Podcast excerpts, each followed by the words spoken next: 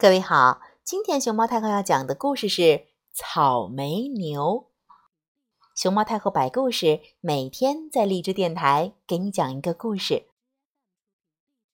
很久很久以前，有一种特别可爱的动物，叫草莓牛。嗯，你没听错，就是草莓牛。草莓，嘿！就是你吃的那种草莓。草莓牛啊，是奶牛的一种，它身上长的不是毛，而是草莓。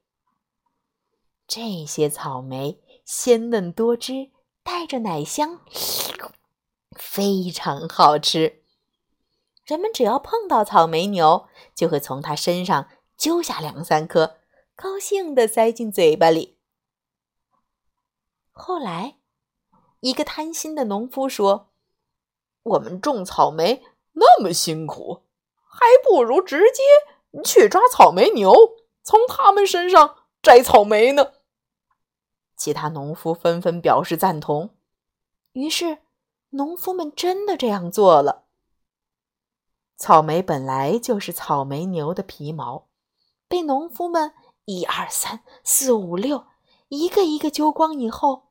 草莓牛冻得瑟瑟发抖，没几天就死去了。贪婪的人们一点悔意都没有，反而互相比赛，看谁从草莓牛身上摘到的草莓多。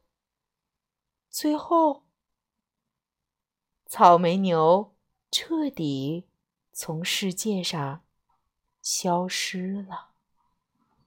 所以今天。我们也没有机会再看到他们了。